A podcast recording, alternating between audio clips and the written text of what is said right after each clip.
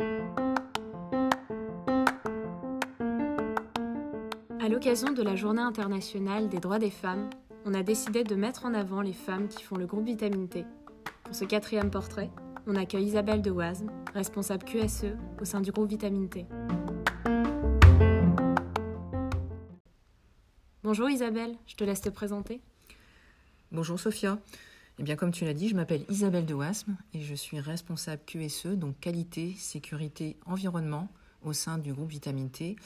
J'ai démarré euh, au sein de Vitamine T euh, le 20 août 2018. Voilà, donc ça fait pas encore deux ans, mais on s'en rapproche. C'est déjà une bonne durée. Voilà. Tu peux nous en dire un peu plus sur ton parcours? Comment on fait pour devenir responsable qualité, sécurité, environnement? Alors à l'origine, euh, je n'avais absolument rien à voir avec le domaine de la qualité, de la sécurité et de l'environnement. Euh, j'avais euh, un parcours plutôt de cadre commercial import-export. Et c'est en contact de clients étrangers, de donneurs d'ordre très exigeants que j'ai été amenée à côtoyer des acteurs de la qualité, de la sécurité et de l'environnement, donc au sein de mes différentes missions. et c'est par goût que j'ai rejoint euh, ce domaine d'activité. Euh, justement parce qu'en fait ce sont euh, des domaines qui sont importants pour, pour les personnes. on, est, on peut mettre à profit son empathie envers les gens et puis et en même temps être un acteur du changement au sein des organisations. Donc c'est ce côté-là qui m'a séduit pour et puis bien sûr euh, le, cas particulier de Vitamine T qui est vraiment une entreprise euh, atypique qu'on n'en rencontre pas forcément énormément. Et c'est vraiment chez Vitamine T que tu as pu faire tes armes dans le domaine de la QSE Alors j'avais déjà fait évoluer mes, mes, mes postes en étant responsable commercial d'audit social, en même temps que business developer chez Bureau Veritas qui est un organisme de contrôle et de certification. Que tu connais très bien. Euh, que je connais très bien. Euh, et donc euh, j'avais déjà fait évoluer ce poste donc pour intégrer d'autres choses que la dimension purement commerciale. Et donc en, étant moi-même formée à l'audit social, donc j'ai pu côtoyer de nombreux responsables QSE et dirigeants donc différentes entreprises, les accompagner, les conseiller également euh, en tant qu'indépendante euh, pendant une dizaine d'années. Euh, et du coup, ça m'a conforté dans l'idée de ce que je voulais faire et j'ai repris en fait une formation continue pour pouvoir valider mes acquis, hein, donc les choses que j'avais apprises sur le terrain ou en autodidacte, et puis donc compléter ma formation initiale pour pouvoir exercer cette fonction donc euh, dans la plénitude des, missions euh, qui sont propres à cette fonction. Donc on est euh, quand même sur des, des postes en fait où on est polycompétent, hein, on n'est pas uniquement polyvalent, on est vraiment obligé d'avoir différentes compétences assez poussées dans les différents domaines. On engage beaucoup la responsabilité, notre responsabilité et la responsabilité des dirigeants. Bien sûr, le plus important, c'est de pouvoir garantir la sécurité des personnes dont on a la charge hein, sur le périmètre, euh, euh, qu'on soit certifié ou pas, hein, finalement, et quelle que soit la taille de l'entreprise. Donc, euh, Vitamine T, c'est un formidable terrain de jeu, même si parfois on se prend un petit peu la tête. avec certaines barrières Avec certaines barrières. et puis. c'est des barrières physiques pour les personnes qui nous écoutent, pas des barrières. Il y en a qui vont reconnaître. voilà.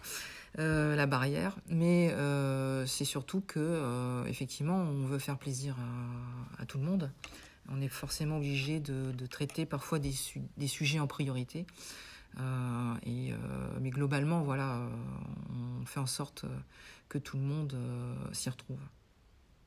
Et pendant tes différentes expériences, tu as pu, tu as pu peut-être te faire une image de ce que c'était la femme en entreprise? Est-ce que ça a évolué par rapport euh, au domaine dans lequel tu étais d'abord et ensuite la QSE Alors, je me suis jamais posé la question de qu'est-ce que c'est qu'une femme finalement en entreprise. J'ai j'ai jamais euh, imaginé qu'il y avait vraiment euh, des définitions de postes différentes entre les, hommes et les femmes. je pense que ça a quand même été très genré au départ. Il y avait beaucoup plus d'hommes sur ce type de fonction. Tu sais pourquoi? Une certaine image. la, fonction en elle-même, déjà, elle est très différente en fonction du fait qu'on parle simplement d'un responsable qualité. Avant, le responsable qualité, c'était celui qui venait avec son chrono, casser les pieds des gens sur les chaînes de production en disant attention, là, ta pièce, tu l'as pas mise assez vite. Ou en essayant parfois de réorganiser le poste de travail pour que euh, une chaîne soit plus rentable. Euh. C'était de l'efficience, rentabilité plutôt que de l'aide et de la sécurité. Alors qu'en fait maintenant on est rentré dans une démarche euh, qui est plus effectivement d'amélioration continue, mais bien comprise quoi. tout le monde s'y retrouve. c'est aussi améliorer les conditions de travail et en fait finalement la rentabilité pour l'entreprise, ça va être peut-être en bout de chaîne. Euh, parce qu'il n'y aura plus euh, de personnes qui vont se blesser, enfin l'absentéisme sera moins prégnant. Euh, et, tout le monde, en fait, quand on améliore aussi la qualité de vie au travail, de toute façon, les gens ont plus de plaisir à donner pour leur entreprise. Et, ça se ressent forcément. Hein. les relations sont facilitées. donc, je pense que là, les, femmes ont un grand rôle à jouer sur ce côté-là, peut-être parce qu'on a allez, je ne vais pas aller dans les clichés, mais peut-être une vision un peu plus périphérique de l'intérêt commun. Euh, on va peut-être être moins focalisé sur quelque chose de précis, une tâche unique, et plus englober euh, euh, l'ensemble des, des, enjeux finalement. Tu as pu croiser des femmes qui étaient dans le même secteur que toi et qui avaient justement cette vision globale? C'est par l'expérience que tu peux nous affirmer ça aujourd'hui? Je suis à l'affût. Alors, j'écoute beaucoup les témoignages de confrères ou de consoeurs. Euh, dans la vie euh, avant vitamine T, euh, les responsables QSE que je croisais étaient quand même essentiellement des hommes, on va dire. Maintenant, ça a beaucoup évolué. C'était il y a combien de temps à peu près Voilà, en fait, sur les, les, deux dernières années, dans les audits sur le terrain, par exemple, je croisais beaucoup plus d'hommes. Dans les milieux, en tout cas, euh, industriel euh, et le BTP. Après, euh, dans le service, parfois, on a plus de femmes. Mhm. mais je constate depuis, depuis ces, ces, dernières années qu'il y a beaucoup plus de femmes maintenant qui deviennent préventeurs, même dans des métiers où avant, des secteurs d'activité où il y avait essentiellement des hommes. Du coup, on devrait dire préventrice ou ça reste Voilà, on devrait dire euh, plutôt préventrice, même si ça fait un petit peu bizarre à l'oreille. Mais euh, en fait, on, je constate ces derniers temps que les missions sont beaucoup plus scindées entre la qualité, la sécurité, l'environnement. Et dans le, la partie santé-sécurité euh, est en train de, de, prendre beaucoup plus le pas. C'est un peu logique aussi avec tous les enjeux mhm. qu'on peut avoir, quels que soient les milieux quelles que soient les tailles d'entreprise. Et euh, on constate une féminisation du, euh, du métier. C'est-à-dire qu'avant, euh, allez, on va dire 4-5 ans, on avait peut-être 46% de femmes. Maintenant, c'est la tendance inverse. On est plus à 56% de femmes sur ces métiers. C'est un sacré changement quand même. C'est un sacré changement. Et on est sur des métiers qui sont à la fois techniques, euh, et en même temps assez généraliste. Euh, il y a la notion de management euh, fonctionnel qui est importante et le management transverse qui est important. Et... Tu peux nous expliquer un peu plus en quoi ça consiste? Bah, C'est-à-dire qu'on n'a pas forcément un lien hiérarchique avec les personnes. Là, si je fais un petit coucou aux correspondants QSE, ils ne sont pas placés directement sous ma responsabilité. Je ne suis pas leur chef sur le plan euh, d'un organigramme hiérarchique. Mhm. Par contre, c'est moi qui suis euh, principalement en lien sur le plan fonctionnel euh, pour les, les, driver au quotidien ou, à échéance selon les, les, différents enjeux. Donc, pour qu'on ait vraiment cette, cette cohésion euh, et puis avoir, on va dire, une mutualisation des outils, faciliter le travail des uns, euh, éviter de rester chacun, chacun dans son coin bloqué euh, sur une mieux problématique, communiquer. mieux communiquer, se servir de, l'expérience des autres aussi, donc et les impliquer aussi sur des filiales où, où en fait ils ne sont pas en situation au jour le jour. Et tu penses que c'est lié au fait qu'il y ait plus de femmes, ce changement? Non, je pense que c'est la fonction qui fait ça. Euh, la fonction nécessite euh, ce genre de, mode de fonctionnement.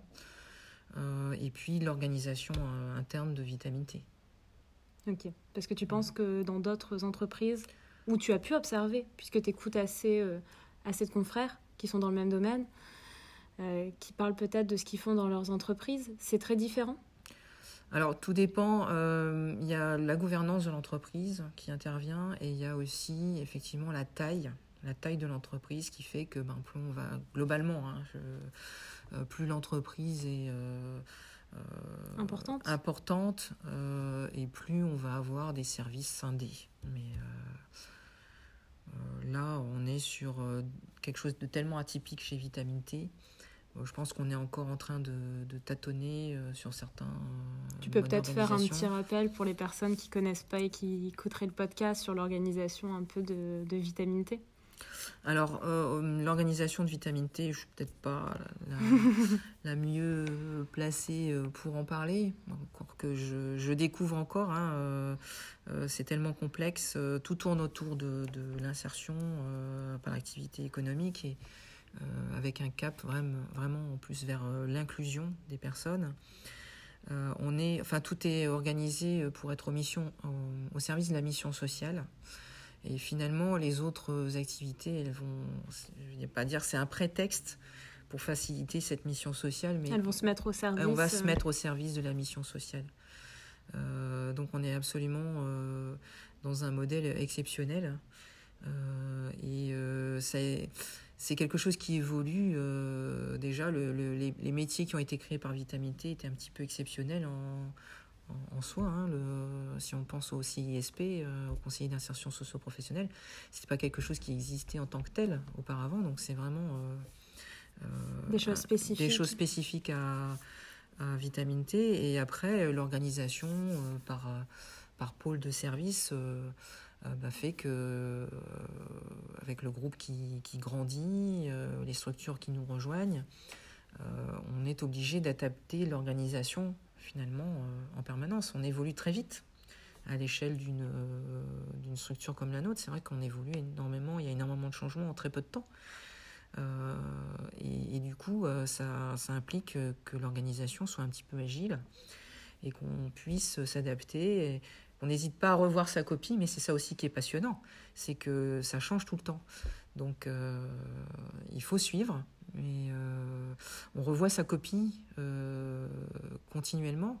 Et, quelque part, c'est tout à fait en phase avec, avec la fonction QSE, puisque en fait, la fonction QSE, elle va s'adapter, elle va s'imbriquer dans tous les niveaux de vie de l'organisation, et elle va évoluer, et va donner des outils également à l'organisation pour qu'elle puisse, euh, on va dire, être en phase entre ben, les obligations d'un secteur d'activité, les obligations de la réglementation, que ce soit au niveau français, parfois au niveau européen. Il y a des directives et des règlements européens qui s'appliquent aussi euh, à nos univers.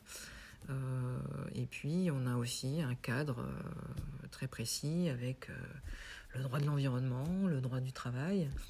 Euh, et donc, on est obligé, nous, de, faire un petit peu parfois euh, le grand écart entre euh, ce qu'on voudrait faire, ce qu'on est obligé de faire et, les besoins des acteurs du terrain. Que ce soit aussi bien au niveau de la direction que les besoins concrets, opérationnels des, des, gens sur le terrain. Et par son format adaptatif, la QSE, tu penses que c'est peut-être aussi pour ça que justement ça devient de plus en plus féminin? Est-ce que tu penses que demain ça va être, ça va faire partie des métiers où il y aura une égalité, peut-être pas parfaite, mais entre les deux sexes Je pense que c'est assez équilibré et je pense que ça le restera. Euh, donc euh, il y aura, pour moi, je pense qu'on n'aura pas non plus 75% euh, de femmes, 25% d'hommes. ce qu'on remarque au niveau des observatoires, c'est qu'en termes de responsabilité, donc même si au niveau de la, la fonction QSE, euh, donc on arrive à une petite prédominance, euh, notamment au niveau de la prévention santé-sécurité des, femmes en termes de couverture terrain. Au niveau des responsables QSE, euh, en fait, les femmes sont encore un, petit peu moins bien représentées que les hommes, mais c'est en train d'évoluer puisque c'est des métiers où on est sur des niveaux de compétences assez élevés. Hein. maintenant, les responsables QSE, c'est forcément un minimum, minimum bac plus 4, bac plus 5 et avec parfois en plus des euh, spécialisations euh, avec des, des Master 2.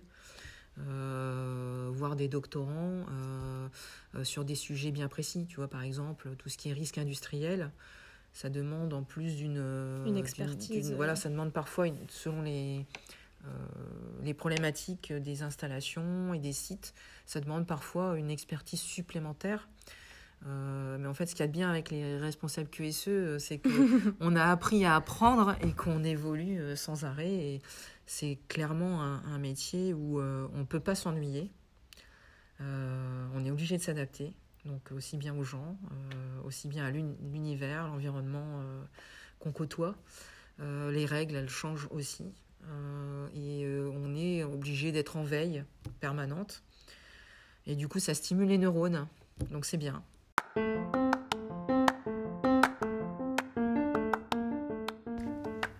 Merci à Isabelle qui a bien voulu nous parler de la QSE, un domaine qui a su s'adapter au changement de la société, notamment du point de vue de l'égalité homme-femme. Dans le prochain épisode, on parle numérique avec Mathilde, lead formatrice de Yes We Web, une formation en développement web. Un domaine encore soumis aux clichés, mais qui tend à évoluer.